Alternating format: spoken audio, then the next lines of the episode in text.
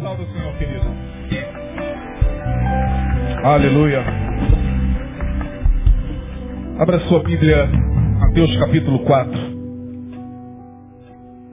Vamos ler a palavra de Deus.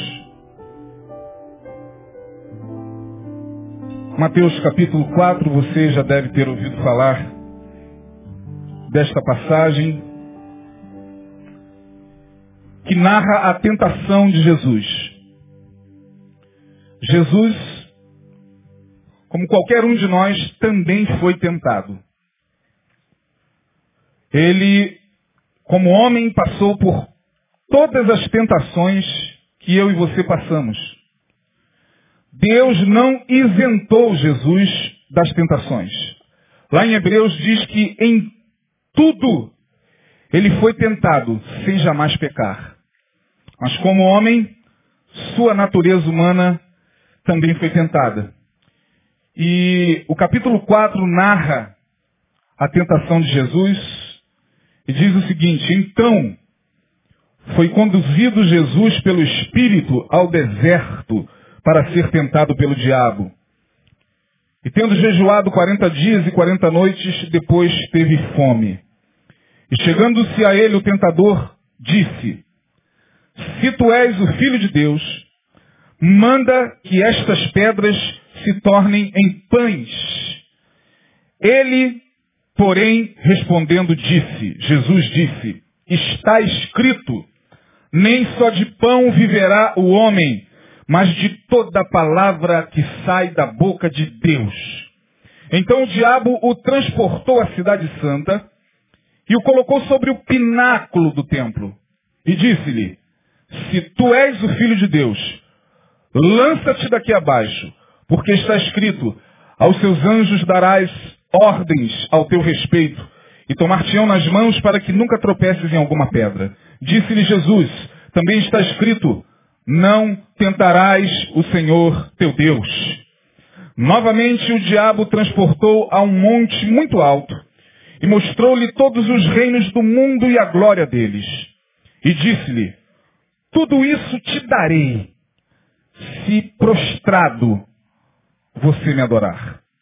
Então disse-lhe Jesus, vai-te, Satanás, porque está escrito, ao Senhor teu Deus adorarás e só a ele servirás. Então o diabo o deixou e eis que chegaram anjos e o serviram. Amém, irmãos? Esse texto nos mostra claramente que Jesus foi tentado em áreas muito afins e muito semelhantes às nossas. Eu vou mostrar a vocês rapidamente as áreas, os níveis de tentação pelos quais Jesus passou e que, de alguma maneira, eu e você também passamos dia após dia. Aliás, participante da natureza humana, Jesus tinha que ser tentado da mesma forma que nós somos tentados todos os dias. Porque a palavra diz que Jesus, Paulo vai escrever isso aos romanos, era o segundo Adão. O primeiro caiu. O primeiro não resistiu à tentação. O primeiro cedeu no Éden. E por conta desta queda, nós fomos subjugados ao pecado e a Bíblia diz que o salário do pecado é morte. Portanto, o homem, como espécie, morre, não só fisicamente, mas espiritualmente, por conta do primeiro Adão. Ora, para que a obra da cruz pudesse ser completa, para que Jesus Cristo fosse recebido em glória, ele veio, participou da natureza humana, entrou no ventre de uma mulher, foi gerado como uma criança normal, passou pela infância, passou pela adolescência, chegou ao auge da sua juventude, morreu, ressuscitou e foi recebido nos céus, como diz Paulo em Timóteo, aquele que foi manifestado na carne, foi justificado em espírito, crido pelos anjos, pregado entre os gentios, crido no mundo e recebido na glória. Portanto, a obra de Jesus foi completa. Mas foi completa porque ele teve que se submeter às tentações que são comuns à natureza humana. E diz o texto que depois que Jesus passou pelo batismo, ele foi batizado por João no Rio Jordão, e logo após o batismo ele entra em uma sequência de jejum e oração e consagração, certamente sabendo do que lhe aguardava. E aí no capítulo 4 nós vemos que o Espírito, ou seja, o Espírito do Senhor, a mão do Senhor, a vontade do Senhor, o Espírito do Senhor o conduziu ao deserto. Ele não foi por vontade própria, ele não foi buscar tentação. Ele não foi caçar tentação. Ele não foi dar uma de super-homem, mesmo sendo Jesus. E mesmo tendo passado pelo batismo, mesmo estando em jejum, ele não foi encarar o diabo como se ele, é, por si próprio, pudesse passar por aquelas tentações. Não. A Bíblia diz que o Espírito o conduziu. É muito diferente de alguns de nós. Nós caçamos tentação. Muitas das nossas tentações são oriundas de atitudes nossas mesmo. Ora, primeiramente nós temos que conhecer profundamente a Deus, temos que ter um mínimo de conhecimento do nosso inimigo e temos que conhecer bem a nós mesmos. Porque se você conhecer bem a Deus e não conhecer bem a si mesmo, a sua vitória não será completa. Se você conhecer bem a Deus, conhecer bem ao teu inimigo e não conhecer bem a si mesmo, sua vitória será incompleta. Se você conhecer bem a Deus, conhecer bem a si mesmo, e não tiver o mínimo de conhecimento de quem é o teu inimigo, de contra quem você está lutando, sua vitória será incompleta. Nós temos que nos esforçar todos os dias para conhecer bem ao Senhor, conhecer bem a nós mesmos e conhecer as estratégias do inimigo, porque senão nós vamos entrar e sair de tentações e provações provocadas por nós mesmos. Depois a gente não pode reclamar. O Espírito do Senhor o conduziu ao deserto. E a gente sabe que deserto é um lugar de solidão. Deserto é um lugar de reflexão. Deserto é um lugar de poucos ou nenhum recurso. No deserto, muito mal se tem água. Em alguns desertos nem água tem. Quando muito um cactus, que é aquela planta que tem uma certa reserva de água para que a pessoa que lá está passando não possa morrer de sede. O deserto também é lugar de purificação. Jesus foi levado ao deserto para ser tentado pelo diabo que já conhecia bem o deserto. Jesus, certa feita, disse o seguinte, quando o espírito imundo, quando os demônios saem de um corpo, eles andam por lugares áridos. Lugares áridos são lugares ermos. O deserto. Então o diabo estava em casa. E o Espírito, quando transporta Jesus e leva Jesus ao deserto, aproxima-se dele o tentador. As duas primeiras tentações do diabo possuem uma lógica perfeita. O diabo é muito inteligente. Engana-se quem pensa que, que o diabo é burro. Burro somos nós, que achamos que ele é burro. Quem acha que o diabo é burro é o burro. Porque o diabo não é nada burro. A primeira coisa que ele faz, né, inteligente que é, é usar a ciência, o ceticismo, as academias, usar o intelectismo para fazer com que as pessoas cada vez mais acreditem que ele não existe. Quer coisa mais inteligente do que isso? Ora, se eu ajo na humanidade e numa humanidade que não vai acreditar em mim, faço a festa, é o que ele está fazendo. E aí quando eu ouço alguém dizer, eu não acredito nesse negócio de diabo, de demônio, eu nem entro em discussão. Fico com pena.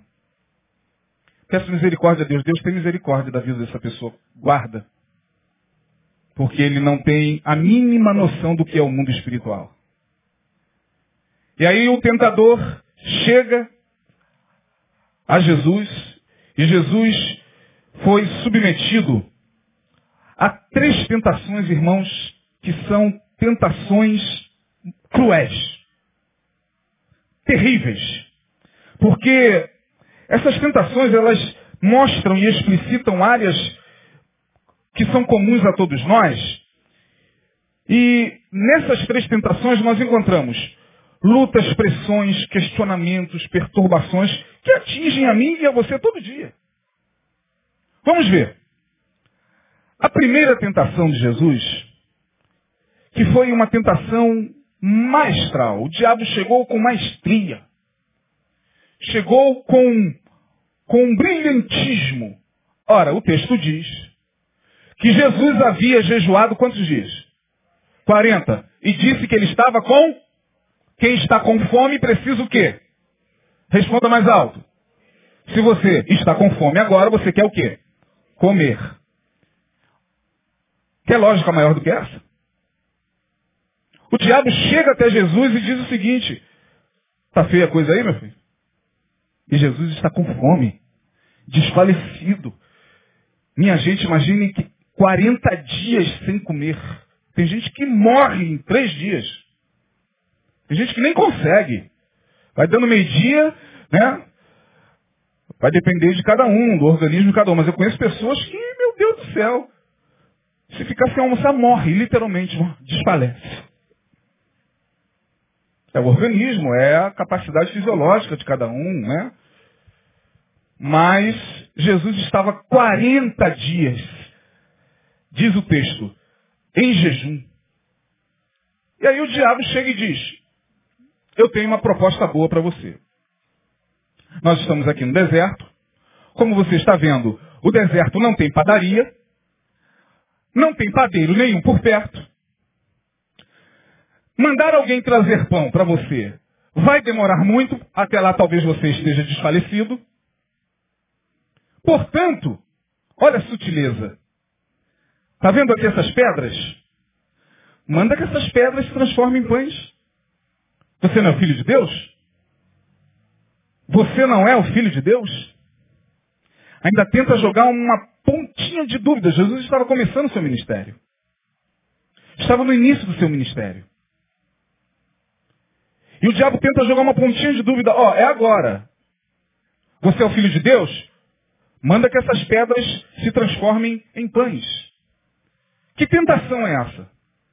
A que se refere essa tentação e por que, que ela tem a ver comigo e com você? Bom, quando eu estou com fome, eu como. E você? Quantos comeram hoje? Levante a mão. Quantos almoçaram hoje? Bem. Quantos vão jantar? Vão encher a barriga de comida até sentar depois no sofá e ver o Vasco perder. Você nem vê o jogo, né? Come tanto que amanhã tem é, outro dia de trabalho você já está dormindo. Tem gente que come muito, né? E aí, bom, quem está com fome, come. Se eu estiver com fome, eu vou comer. Mas essa, essa primeira tentação de Jesus é muito sutil. O que, que o diabo está querendo provocar na psique de Jesus? A absolutização do desejo. Repita comigo. Absolutização. Mais uma vez. Absolutização do desejo. Bom, em outras palavras, o teu desejo no momento é o quê? Comer. Então coma. O que, que te impede? A pergunta é, qual é o teu desejo? Qual é o desejo que está pululando em nós todos os dias? É comida? É sexo? É vontade de soltar a sanga?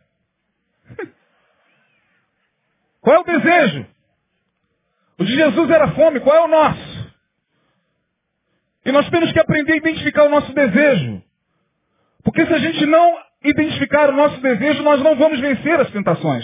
Jesus sabia que ele estava com fome. Jesus não era nenhum idiota. E o teu desejo, irmão? Então a primeira tentação é absolutização do desejo. Ou seja, fazer, preste bem atenção, hein? Fazer do desejo humano a medida maior, a referência mais importante em função da qual a vida é orientada. Tem pessoas cuja vida é orientada pelo desejo. Tem pessoas que em suas cabeças há o seguinte pensamento, o que eu desejar é o que eu vou fazer. A absolutização do desejo nada mais é do que entrar em uma dimensão carnal, puramente carnal, onde o desejo fala mais alto do que a consequência. Porque nós, seres humanos, somos todo desejo. Nós somos feitos para desejar, minha gente. Não tem como não desejar. A gente deseja mil coisas. A gente deseja é, um carro novo, a gente deseja uma casa própria, a gente deseja é, a mulher do próximo, a gente deseja é, os bens do próximo, a gente deseja, é, enfim, sexo, a gente deseja comida, a gente deseja bebida, a gente deseja. O desejo orienta e reorienta a vida daquela pessoa que vive numa filosofia, que é a filosofia desta geração. Se você nunca ouviu falar, eu vou te dizer, chamada hedonismo com H. H-E-D-O-N-I-S-M-O. Hedonismo. O hedonismo é uma filosofia que diz o seguinte: o que interessa na vida e na existência humana é o desejo cumprido. Não importa como você vai satisfazer esse desejo. Não importa os meios pelos quais você vai satisfazer o teu desejo. Mais importante do que pensar sobre o desejo é satisfazê-lo hedonismo, que é uma referência, o hedonismo é antigo, é uma filosofia antiga, mas é uma referência filosófica que vem conduzindo cada vez mais a nossa geração, a geração do desejo. As propagandas têm a ver com desejo. É. Eu me lembro que eu comecei a fumar, eu fumei dos meus 13 até os meus 18 anos, tive a primeira experiência com cigarro com 13 anos. É, e eu me lembro claramente, meus irmãos, ficou tão marcado na minha mente, é, como é que eu comecei a ter experiência com cigarro. Vou explicar. À época, as propagandas de cigarro, eu não sei se vocês vão se lembrar, do Hollywood. Né? Tinha até o Rod Stewart cantando aí. Uma das músicas, ó, Rod Stewart está aí no Rock Rio, né? Ele cantou muito algumas músicas do. E, e, e eram músicas bonitas e quase sempre a propaganda vinha com conotação de liberdade. Era a asa delta. Hã? Era aquela asa delta. Uma música linda, que eu me lembro claramente. Lembra disso? Não, não, não. Asa delta. Aí no final, Hollywood o sucesso. E era asa delta, era cavalo, pessoa montando em cavalo, Mustang, lembra do Mustang? Malboro, fumou também, né? É, se entregando aí, viu? Tô brincando. Era, uma, era, o, era o Malboro, era, era cavalo, não é isso? Lancha. O que, que a propaganda estava querendo dizer? Você que vive em um enquadramento social. Nós vivemos um enquadramento social, porque nós vivemos, primeiramente, na prisão que é a nossa casa. Prisão, entre aspas. Você vive em, dentro de quatro paredes. De manhã você sai, tem um pouquinho só de liberdade, daqui a pouco está preso de novo, ou no metrô, ou no carro, ou no ônibus, ou no trem. Aí vai, preso, preso, preso, salta, chega no trabalho, para quem não pega uma segunda condução, está preso de novo, oito horas. E para voltar, sai da prisão, da clausura do trabalho, anda um pouquinho na rua, ônibus, preso. Salta, caminha um pouquinho, cheguei em casa, está preso.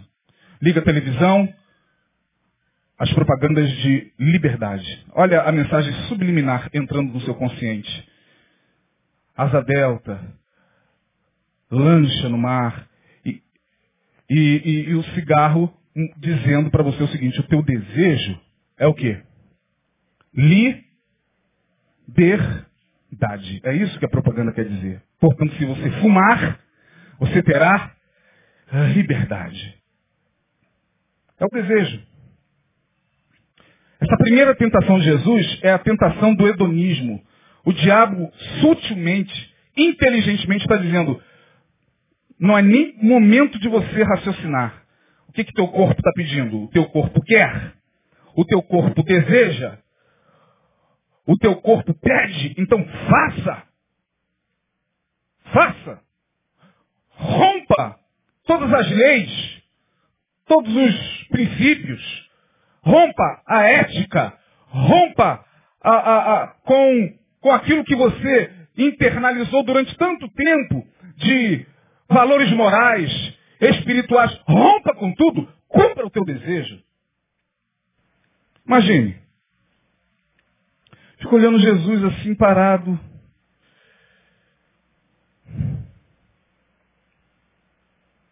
Como homem. Você não está errado, não. Então, meu amigo, vai lá.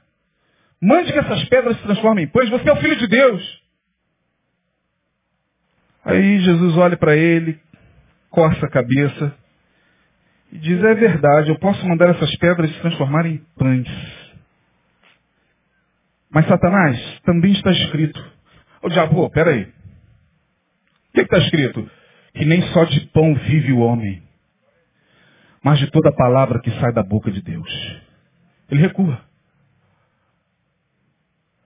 Mas não desiste. A absolutização do desejo não dá certo. Dá certo com muitos de nós.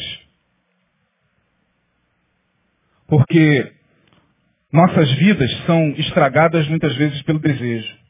Nossos casamentos são destruídos pelo desejo. Nossas amizades são rompidas pelo desejo. Nossa espiritualidade, ela é extremamente danificada pelo desejo. Como isso dá certo, irmãos, conosco? Mas não deu com Jesus. E aí ele avança. Não deu certo com a absolutização do desejo. Ele vai para a segunda, para a segunda tentação, que é a absolutização do desejo, não mais do corpo, mas do desejo da fama, do sucesso. Olha aí no verso de número 6, que coisa interessante. Ele diz, ah, primeiro diz que o diabo transportou até a cidade santa, o colocou sobre o pináculo do templo, e disse-lhe, bom, então vamos ver, a cena é a seguinte. Jesus é levado pelo diabo. Ele se deixa levar. Vamos lá que eu vou te mostrar uma coisa. Jesus vai. O diabo coloca no pináculo do templo, ou seja, na parte mais alta. Eu já vi aquele. Imagina o templo de Jerusalém, aquela estrutura construída por Herodes, reerguida por Herodes, considerada uma das maiores maravilhas da, do mundo antigo é, não das sete, mas uma, uma, grande maravilha do mundo antigo, o templo de Herodes. Jesus colocou, o, o diabo colocou Jesus na ponta.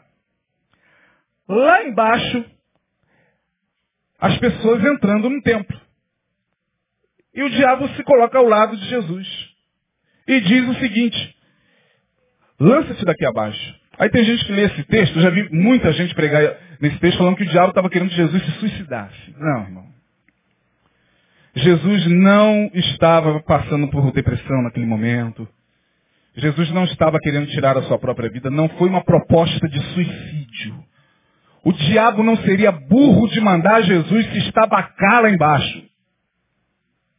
Ah, porque o diabo mandou Jesus se suicidar. Não, não foi isso. A tentação foi mais sutil. A tentação foi muito mais capciosa, muito mais subliminar. Ou seja, vá para o pináculo do templo. Olha as pessoas lá embaixo.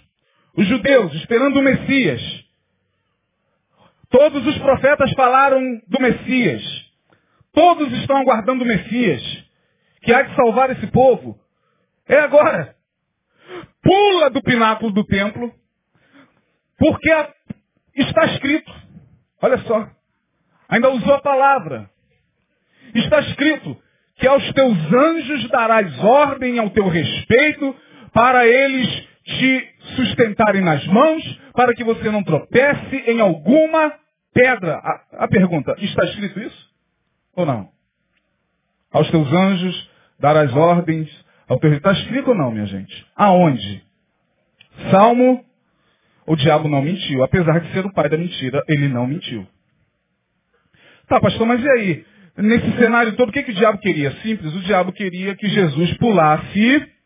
Aí imagine, os anjos vindo fazendo aquele paraquedas angelical. Segura na mão de Jesus e Jesus vem com os anjos descendo e todo mundo olhando e dizendo, é um pássaro? Não. É um avião? Não. É o Messias! Oh, o Messias! Está vindo dos céus para nos salvar! Ou seja, o diabo queria que Jesus queimasse etapas. O diabo queria levar Jesus à fama, ao sucesso, queimando etapas. Queima logo etapa, cara. Para que, que você vai passar pela cruz? Para que, que você vai sair daqui ainda vive? Acelera logo esse processo, meu filho. Que estudar? Para que esquentar a cabeça? Para que ralar noite após noite para esse concurso? Ah, rapaz, eu fiquei sabendo que conseguiram a prova lá do Enem, cara. Olha, vai lá. Estão cobrando 3 mil reais pela prova. Pula logo do pináculo do tempo, meu filho. Entra logo nesse esquema. Para que ficar demorando? Para que ficar trabalhando, estudando, orando e aguardando Jesus te abençoar? Olha essa proposta. Está escrito. Essa segunda tentação é a tentação de absolutizar o desejo de fama. Há nesta afirmação um estímulo muito sutil na área da satisfação da autoestima, da autorrealização. Todos nós gostamos e todos nós buscamos autoestima, todos nós buscamos autorrealização. Todos nós buscamos o sucesso em alguma área da vida. Você trabalha, você estuda, você está fazendo faculdade, pretende fazer pós-graduação, pretende crescer na sua empresa, pretende alcançar é, níveis mais altos. Isso é comum a todos, ou pelo menos a maioria das pessoas que buscam melhorar de vida. Isso não é pecado. A questão não é aonde a gente quer chegar, é como a gente quer chegar. É como você foi parar aonde parou. Olhe para trás e veja se você pulou do pináculo do templo. Ah, eu estou nesse cargo, aí estufa o peito, ah, que legal, é, vamos estourar champanhe, tá? É, é, cargo executivo. É, como é que você foi parar nesse cargo executivo? Como é que você foi parar aí onde você está? Chamando isso de sucesso. Pulou do pináculo do templo ou fez um caminho íntegro? Pula logo! Vai ser legal demais, ó. Os anjos virão e vão te amparar. Imagine todo mundo vai olhar e vai ver, ó. É a tentação de alcançar a fama a qualquer custo. É o que a gente vê hoje. É o que eu e você vemos todo dia. Pessoas que perdem a sua dignidade, pessoas que perdem, infelizmente, a, a, a sua hombridade porque querem cinco minutos de fama. Pessoas que vendem sua alma. Pessoas que são esculachadas em plena televisão. Eu fico vendo alguns programas. Eu quero aqui não citar o programa porque a mensagem está sendo gravada. Mas eu fico, meu Deus, como essa pessoa pode se submeter a esse tipo de humilhação por dinheiro? Como essa menina pode permitir-se a isso para aparecer na televisão, para dizer que é famosa, para sair nas revistas? É impressionante, irmãos. Eu fico, eu tenho filha. Eu fico pensando no pai dessa menina, no pai desse rapaz. Porque é muito sutil. A tentação da fama, a tentação de aparecer queimando etapas, desrespeitando leis, princípios, desrespeitando autoridade, passando por cima da família, passando por cima de conselhos pastorais, passando por cima de valores. A gente quer chegar lá, a todo custo. Fazendo rebelião, nas igrejas por aí afora, eu quero é a fama, eu quero é estar aqui. Deus tem uma chamada comigo e não interessa. Eu sei, cara, mas você está causando divisão entre os irmãos. Você está causando contenda para ter um ministério próprio, para que teu nome apareça. Que loucura é essa? Não é assim. Mas as pessoas não estão nem aí, estão pulando do pináculo do templo todo dia. Todo dia eu e você somos convidados a pular do pináculo do templo, irmão. Pula! Porque os teus anjos darão ordem. Olha, que lógica também nessa afirmação. Está certo. Está certo com S, diria Jesus. O diabo está certo com S. Está certo, está escrito. Jesus responde, mas também está escrito. Não tentarás ao Senhor teu Deus. Não deu certo com o hedonismo. Não deu certo com a absolutização do desejo, não deu certo com a absolutização do, do, do desejo do sucesso, da fama, da glória, da queima de etapas, ele parte para a sua última cartada. Diz o texto que ele leva Jesus a um alto monte. Ele sai dali. Eu não sei como é que isso aconteceu. É... Não sei como foi esse fenômeno. A Bíblia não entra em detalhes, mas diz que dali eles foram, eles estavam no deserto. Do deserto eles apareceram no pináculo do templo. Teletransporte, sei lá. Viagem no tempo, não sei. Mas diz que do deserto o diabo levou a, ao pináculo do templo, do pináculo do templo a um alto monte. E o diabo pensou, agora ele não resiste. Não é possível. E diz o texto que ele mostrou toda a glória do mundo. Minha gente, ele não mostrou Jerusalém nem Palestina. Aquilo ali não representava nada na época. Ninguém nunca ou, ouvira falar naquele tempo da Palestina. A Palestina era, uma, era um lugar lá desconhecido. As pessoas conheciam a Grécia, Roma, Atenas, então o diabo não mostrou Jesus Jerusalém. Diz o texto que o diabo lhe mostrou todas as glórias do mundo. Agora perceba. Que coisa interessante, minha gente. Olha a revelação de Deus aqui. Como foi que Eva caiu? Quem apareceu? A serpente. Quem é a serpente? O diabo. Aqui está o fruto. Porque Deus sabe que no dia que você dele comer, seus olhos serão abertos. Ela comeu. Seus olhos foram abertos. Vamos para Jesus. A última e mais implacável tentação. Jesus tinha que passar por essa tentação também de olhos abertos. Diz o texto que o diabo lhe mostrou. Lhe mostrou como? Não sei. Mas aqui na sua Bíblia e na minha diz lá, no verso 8, novamente o transportou o diabo a um, monte muito alto e mostrou-lhe todos os reinos do mundo e a glória deles. Não sei como é que foi isso, não sei se ele chegou e fez isso em Jesus. Olha aí. Tudo isso é meu. Veja. Dá uma olhada. Vou te deixar aí pensando um pouquinho. Veja, ó Filho de Deus. Veja aí os reinos do mundo, os continentes. Veja a África. Veja o Oriente Médio.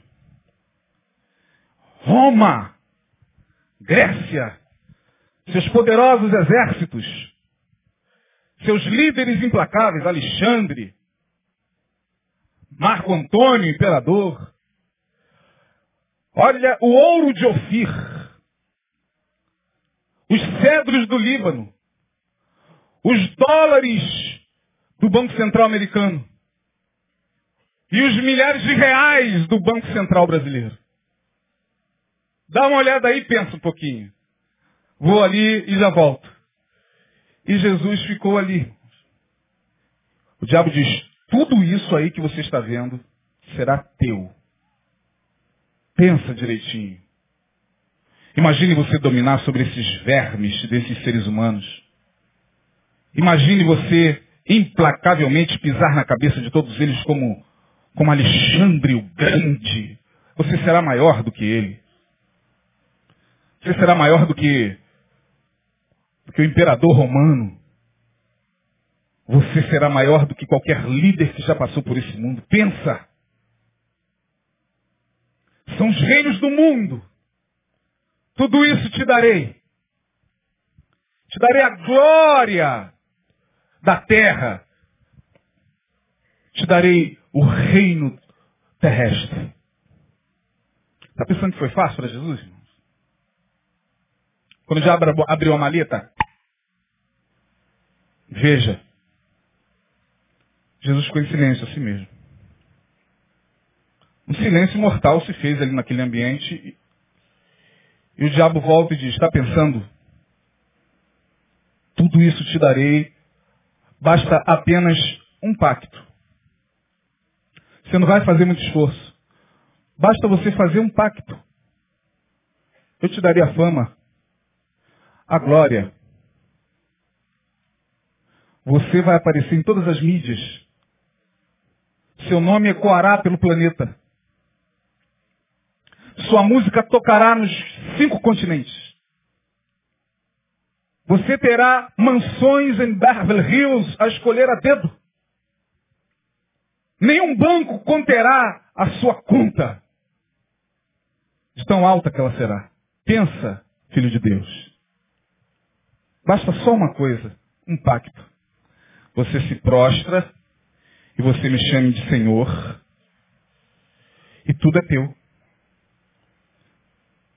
Só isso? Só isso. Ah, não precisa nem se rasgar, não precisa me dar sangue, não precisa botar galinha na encruzilhada. Precisa ir para o cemitério. Foi fácil. Hoje está mais difícil. Hoje o cara tem que matar animal, ir para o cemitério, ir para os lugares macabros, beber sangue de não sei o quê, matar criança inocente, fazer um diabo a quatro. Mas para Jesus foi mole. Olha, não vai precisar de nada disso. Só se prostre e diz, tu és o meu Senhor, Satanás. Só isso. E Jesus olha e diz para ele o seguinte, eu já tenho uma decisão. Vai pegar a proposta? Jesus disse, Satanás, arreda-te daqui. Eu vejo que quando Jesus fala, vai-te daqui, o que sai da boca do Filho de Deus deixa ele arrepiado. Desesperado não pode ser. Não pode ser. Você está rejeitando. Não pode ser. Afasta-te daqui. Porque somente ao Senhor Deus adorarás e só a Ele servirás. E diz o texto que quando Jesus olha, só estava ele sozinho. E de repente, os anjos foram chegando. E o serviam. Passou pela tentação.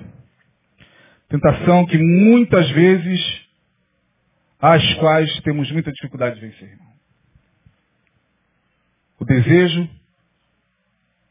da carne, contra o qual nós temos que lutar todos os dias, acordando, dormindo, levantando e deitando, nós temos que lutar contra os nossos desejos. Senão a gente vai entrar no hedonismo. Sabe de uma coisa? O mundo está acabando mesmo. Daqui a pouco tudo explode, vai cair um asteroide no planeta, na, na tal da lua de sangue que já estão falando por aí. Já está todo mundo maluco, já está todo mundo doido, eu vou, eu vou é viver, eu vou é ser feliz, eu vou liberar geral, libera geral, libera geral, libera geral, então libera, libera geral, lembra disso? É isso aí, libera geral, libera geral, vamos liberar. Que mais na igreja coisa nenhuma, que Deus nada, esperei por Deus esse tempo todo, coisa nenhuma, esse negócio de igreja é uma palhaçada. Cansei de ficar ouvindo pastor pregar baboseira de Deus, de tem que obedecer a Deus, que lá é tudo 7 e 1, que lá é tudo um bando de safado, o negócio é liberar, irmão, o negócio é de ser feliz. O meu corpo quer, eu vou dar o que meu corpo quer. Eu quero chegar lá. Interessa. Pai, mãe, não interessa autoridade, não interessa nada que seja espiritual. E aí, para terminar, como o diabo trabalhou? Trabalhou nesses três desejos com duas coisas fantásticas. Primeiro, ele relativizou a palavra de Deus. Ele tentou absolutizar o desejo. Ele tentou absolutizar a busca pela fama. Ele tentou absolutizar o poder. A busca pelo poder. Tudo isso te darei. Você será poderoso, teu nome será poderoso, teu nome vai brilhar nos neons da vida. Ah, ele não conseguiu. Mas ele fez isso relativizando a palavra de Deus. Ó, tá escrito, cara. Tá escrito. E tem gente que fala isso mesmo, tá escrito mesmo, tá escrito libera geral lá, quer ver? Vou achar. A Bíblia vai te dar justificativa para tudo, até para liberar. É só você pegar um versículo isolado e você pode fazer o que você quiser. É só você isolar um versículo, tirar o versículo do contexto, tirar o versículo do seu, da sua, do seu significado anterior, antecessor. Tira o versículo que você quiser e você vai poder fazer o que você quiser. Tudo com respaldo na Bíblia, eu te garanto. É só você relativizar a palavra de Deus, irmãos. É só você usar a Bíblia a teu favor. Usa a Bíblia a teu favor. É o que muitos de nós fazemos. Para pecar. A gente usa a Bíblia para pecar. A nosso favor. A gente sabe que a gente está pecando, mas a gente, caindo na do diabo, vai relativizar a palavra de Deus. Mas pastor, também não está escrito lá? Igual aquele pastor lá, não sei da onde, né, que foi entrevistado. Meu filho, o repórter que tinha mais senso do que ele perguntou, ô oh, meu amigo, por que, que você pega todas as. A, a, traça todas as mulheres da tua igreja? Ah, porque é, Salomão também né, tinha várias mulheres, então está na Bíblia. Está na Bíblia, irmão. Pedireis tudo que você, que vós fizerdes e vos será feito. Qual é o problema de eu pedir a, a, aquele homem que não é meu, aquela mulher que não é minha? Qual é o problema? A Bíblia diz, pedireis tudo que quiserdes. É só você pegar a Bíblia e colocá-la a seu favor. Não a favor de Deus. A Bíblia é a mãe de todas as heresias, já diz Caio Fábio. Todas as heresias têm justificativo na Bíblia. Todo maluco que está aí pregando maluquice está com a Bíblia aberta. Essas maluquices que a gente vê por aí no Facebook, essas loucuras que tem por essas igrejas aí, os caras estão com a Bíblia lá. Relativizando a palavra de Deus. Então o diabo usou a relativização da palavra de Deus e usou algo tremendo. A manipulação do sagrado a manipulação do sagrado. É, manda que essas pedras se transformem em pães, você tem poder. Onde está o poder? Você é crente? Você diz que crente tem poder? Onde está o poder? Invoque esse poder agora, esse poder está à tua disposição. Esse poder está à tua disposição. Não tem poder nenhum à nossa disposição, irmão. Deixa eu falar uma coisa para você. Não tem poder nenhum à nossa disposição. O poder de Deus é o poder de Deus, que quando quer nos usar, nos usa. Não para que nós manipulemos esse poder. Não tem poder à disposição de ninguém.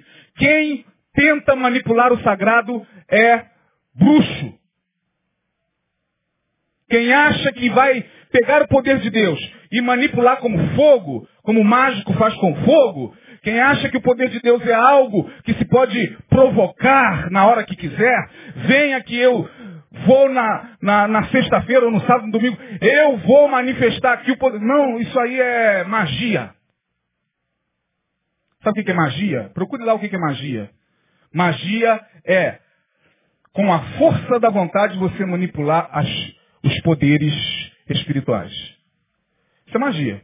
E nós não somos da magia. Nós somos de Jesus. Agora, tem muita gente aí que se diz Jesus e é mago. Porque o poder de Deus, ele se apropriou do poder e agora o poder é meu. Eu é que vou liberar esse poder sobre você. Eu é que vou liberar. Ah! E as pessoas sugestionadas caem. Ah, ele tem poder. Claro. Já entram nesses ambientes sugestionadas, problemáticas, depressivas, cheias de. O cara chega e diz: Eu tenho o poder de Deus aqui, ó. Fique de pé. Esse poder agora vai para você. Tá, isso é manipulação do sagrado. Isso é magia. Jesus não foi mago. Todos os milagres que Jesus fez era para glorificar o Pai. Você pode abrir nos evangelhos. Todas as vezes que Jesus fez milagres, ele nunca fez para benefício próprio, para glorificar a si mesmo. Ele curou os dez leprosos. Oh, vai lá, apresenta o seu sacerdote, agradeça a Deus. Foi o poder de Deus. O poder de Deus que, que agiu sobre você. O poder de Deus que te libertou desse, dessa enfermidade é o poder de Deus. Não é magia. Igreja que fica tentando manipular o sagrado, líderes que manipulam o sagrado são magos. Pesado o que eu estou falando? Eu me responsabilizo, porque eu sei do que eu estou falando. Ah, pastor, quer dizer que a gente não pode mais orar? Claro que pode. Mas ore entendendo que o poder não é teu, é de Jesus. Pai, em nome de Jesus. Que o Senhor possa manifestar o teu poder para libertar essa vida. Agora não, deixa comigo. Deixa comigo que eu resolvo. Não, isso é magia. Manipulação do sagrado. Manda que essas pedras se transformem em pães. Venha. Na semana que vem, aqui em Betânia, eu farei com que essas flores se transformem em carne alcatra contra filé, aos olhos de todos. Isso é magia, irmão. Sangue de Jesus tem poder, isso é magia. Nós somos servos de Deus, Deus nos usa. Deus usa a mim, usa você, usa quem Ele quiser, usa uma criança aqui, ó. Se essa criancinha que está aqui botar a mão na cabeça de um demoniado, ele vai sair em nome de Jesus gritando. Porque não é a criança, apesar da sua pureza, mas é o poder de Deus que está nela. Você, você, eu, nós que cremos no poder de Jesus, precisamos entender isso, senão a gente vai ficar atrás dos magos. Terminando. Como vencer então essas tentações? Amanhã, talvez eu me depare com a tentação do desejo. Aquela menina bonita. Ah, pastor, está me tentando, está me tentando, está difícil. Pastor, está difícil lá um trabalho. Eu sei, está difícil, eu sei, eu sei. Eu sei. Não está falando na, na, novidade nenhuma, filho. Os caras pensam que estão falando uma novidade, pastor, sobre tentação, pastor, lá no trabalho, está demais, eu sou casado, sou fiel, sou, eu, eu, quero servir a Deus, mas está demais, muito, ah, meu filho, vá para casa e manda a sua esposa chegar mais junto, manda, né? Porque tentação tem para você, tem para mim, tem para todo mundo, irmão. Quem disse que nós pastores não passamos por isso toda hora, todo dia? Vocês ouvem nenhum pregar aqui é todo dia. Você passa pela tentação do desejo todo dia. Você tem que orar todo dia pedindo a Deus, Senhor, tem misericórdia, porque meu corpo quer. O que, eu posso fazer se o corpo quer? O corpo quer. Mas não é a vontade de Deus, eu sei. Como Paulo diz, o bem que eu não quero fazer, o bem que eu quero fazer é o quê? Eu não faço. Mas e o mal que eu não quero fazer? Eu estou tendo é uma guerra que nós vamos ter que lutar com ela até o dia de Jesus, irmão. Pastor, mas a gente vai vencer o gigante. Amém. Quantos vão vencer o gigante aqui? Levante a mão. Amém. Gigante a gente derruba. Espinho na carne a gente leva até o final. Não confunda uma coisa com a outra. Paulo venceu muitos gigantes no ministério dele. Espinho na carne, ele orou, Senhor, minha graça te basta, meu filho. Vai ter que dominar esse, esse centauro que está aí dentro de você, esse bode que, está aí dando uma rada, querendo pegar todas, querendo beber todas, querendo cair pelas tabelas lá. Você tem que, meu Deus! Tem misericórdia? É, só a misericórdia de Deus. Então, como fazer para vencer isso? Primeiro, sempre absolutize a palavra de Deus. Não coloca a palavra de Deus a teu favor, não. Jesus venceu com a palavra. Está escrito? Também está escrito, Satanás. Está escrito? Também está escrito, Satanás. Está tudo lá em Deuteronômio. Não tentarás Senhor teu Deus. Não só de pão vive o homem. Está tudo Deuteronômio, capítulo 6. Jesus usou a palavra. Ah, é a palavra? Então use a palavra para glorificar a Deus. Não use a palavra para justificar aquilo que você sabe na tua consciência que não pode ser justificado diante de Deus. Ore. Seja sincero. Deus, olha, é, o desejo está aqui. Não tem como ele não está lá nem aqui. Ele está aqui. E o desejo brotou. Não foi o diabo que colocou no meu coração, não. O desejo brotou, como o Senhor conhece, sabe que eu faço parte da natureza humana, da raça adâmica. Seja sincero com Deus, Ele sabe. O Senhor sabe que eu sou um ser caído, redimido, mas caído, então o desejo está saindo pelos poros, Senhor. Mas eu te peço que a tua palavra me oriente. Que a tua palavra venha refrigerar minha alma para que eu não possa pecar contra ti, pecar contra mim, pecar contra, contra meus princípios. Tenha misericórdia. Seja. Agora não adianta, o desejo bate, aí o cara acha que enfurnando-se dentro da igreja, fazendo consagrações e mais consagrações. Não, Senhor Jesus tem poder. Não, não é assim, porque quanto mais você pensa um desejo, é, é obsessão e compulsão, né? Pensamento obsessivo e compulsivo. Quanto mais está amarrado, está amarrado em nome de Jesus, sai, sai, desejo, sai, desejo, sai, sai, desejo, sai, desejo. Daqui a pouco não dá mais não. Eu vou é, chutar o balde mesmo.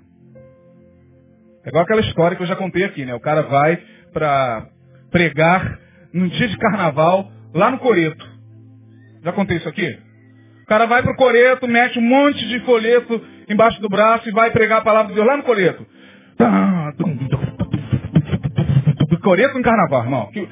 Você sabe o que é um coreto, né? Você sabe o que é uma batida de, de carnaval. É uma coisa que arrepia mesmo. Lá vai ele. Aleluia, eu vou lá, em nome de Jesus, vou, vou pregar lá e tal. Ele vai para lá pro Coreto, que estava começando lá por três da tarde, mais ou menos. Aí, três da tarde, Jesus te ama. Jesus te ama. Ah, irmão, tem lugar que Jesus fala assim, não vai não. Fique em casa. Fique em casa. E você sabe que quando você ouve aquela voz lá no fundo não vai não, porque se você for, você vai cair. Você sabe, tem uns que querem peitar o Espírito Santo. Não, estou ungido. Orei. Aí o cara foi, três horas, quatro horas, Jesus te ama. Ele já não estava mais falando. Ninguém estava mais ouvindo. Já... Cinco e meia, seis e meia, sete, oito, dez horas ele já estava com a gravata aqui cantando. Ah, oh, oh, oh, perdido.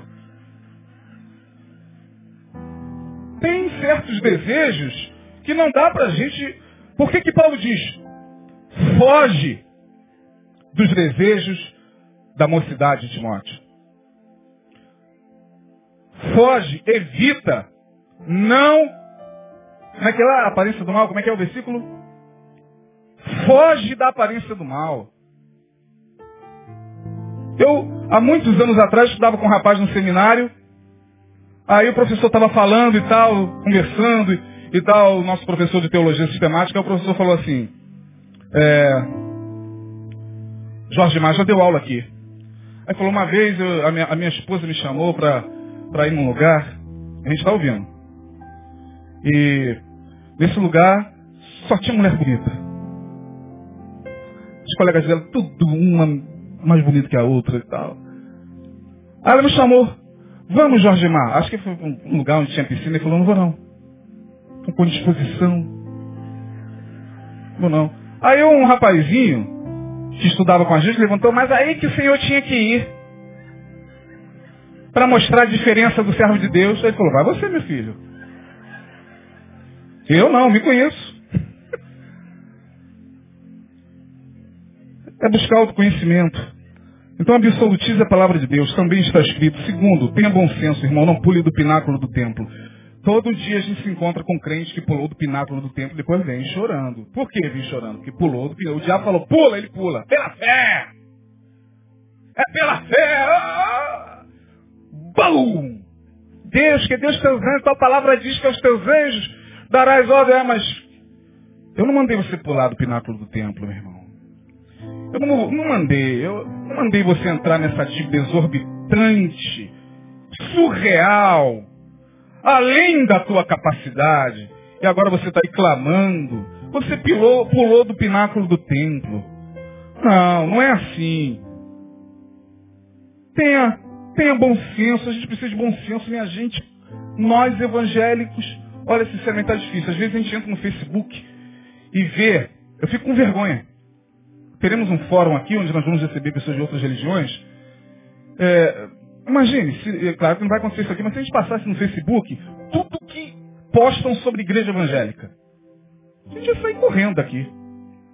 É vergonhoso demais. É vergonhoso demais. E o nome do Senhor vai sendo blasfemado. Para essas pessoas sem nenhum bom senso. Evangelho é bom senso, pelo amor de Deus, minha gente. Nós não podemos abdicar do bom senso. Pula, não, não vou pular não, diabo. Se eu pular, eu vou me dar mal.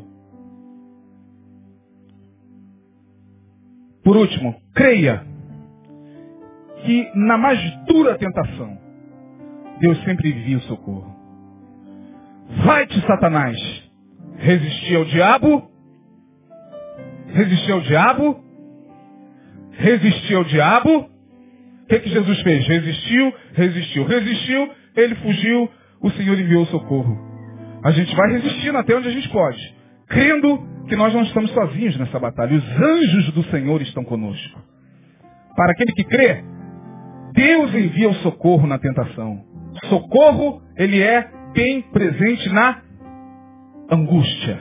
Está passando por tentação, irmão? Ô, pastor, vai continuar passando. Está passando por, por tentação de desejo, vai continuar passando. É, a guerra é diária. Nós temos que vencer a nós mesmos todos os dias. Na certeza de que essa batalha, muitas vezes, a gente até perde. Mas no dia seguinte a gente tem que se levantar. Mas a guerra, não a batalha, a guerra já está vencida na cruz. Em nome de Jesus. Deus abençoe você. Vamos ficar de pé. Dê um abraço aí no seu irmão. Deseja a ele um bom final de semana e vamos orar e vamos para casa.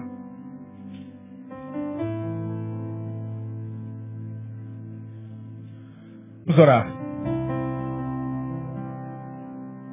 Vamos orar. Senhor, leva-nos em paz. Dá-nos forças. Nós não somos melhores do que nossos pais, já dizia o profeta Elias. Se Elias foi um homem sujeito às mesmíssimas paixões, quem somos nós? Se o Senhor, quando aqui esteve, foi sujeito às mesmas paixões, que dirá nós, Senhor? Tem misericórdia de cada um daqueles que entendem essa palavra, que percebem, ó Deus, que só em ti é possível vencer, porque sem ti nada podemos fazer.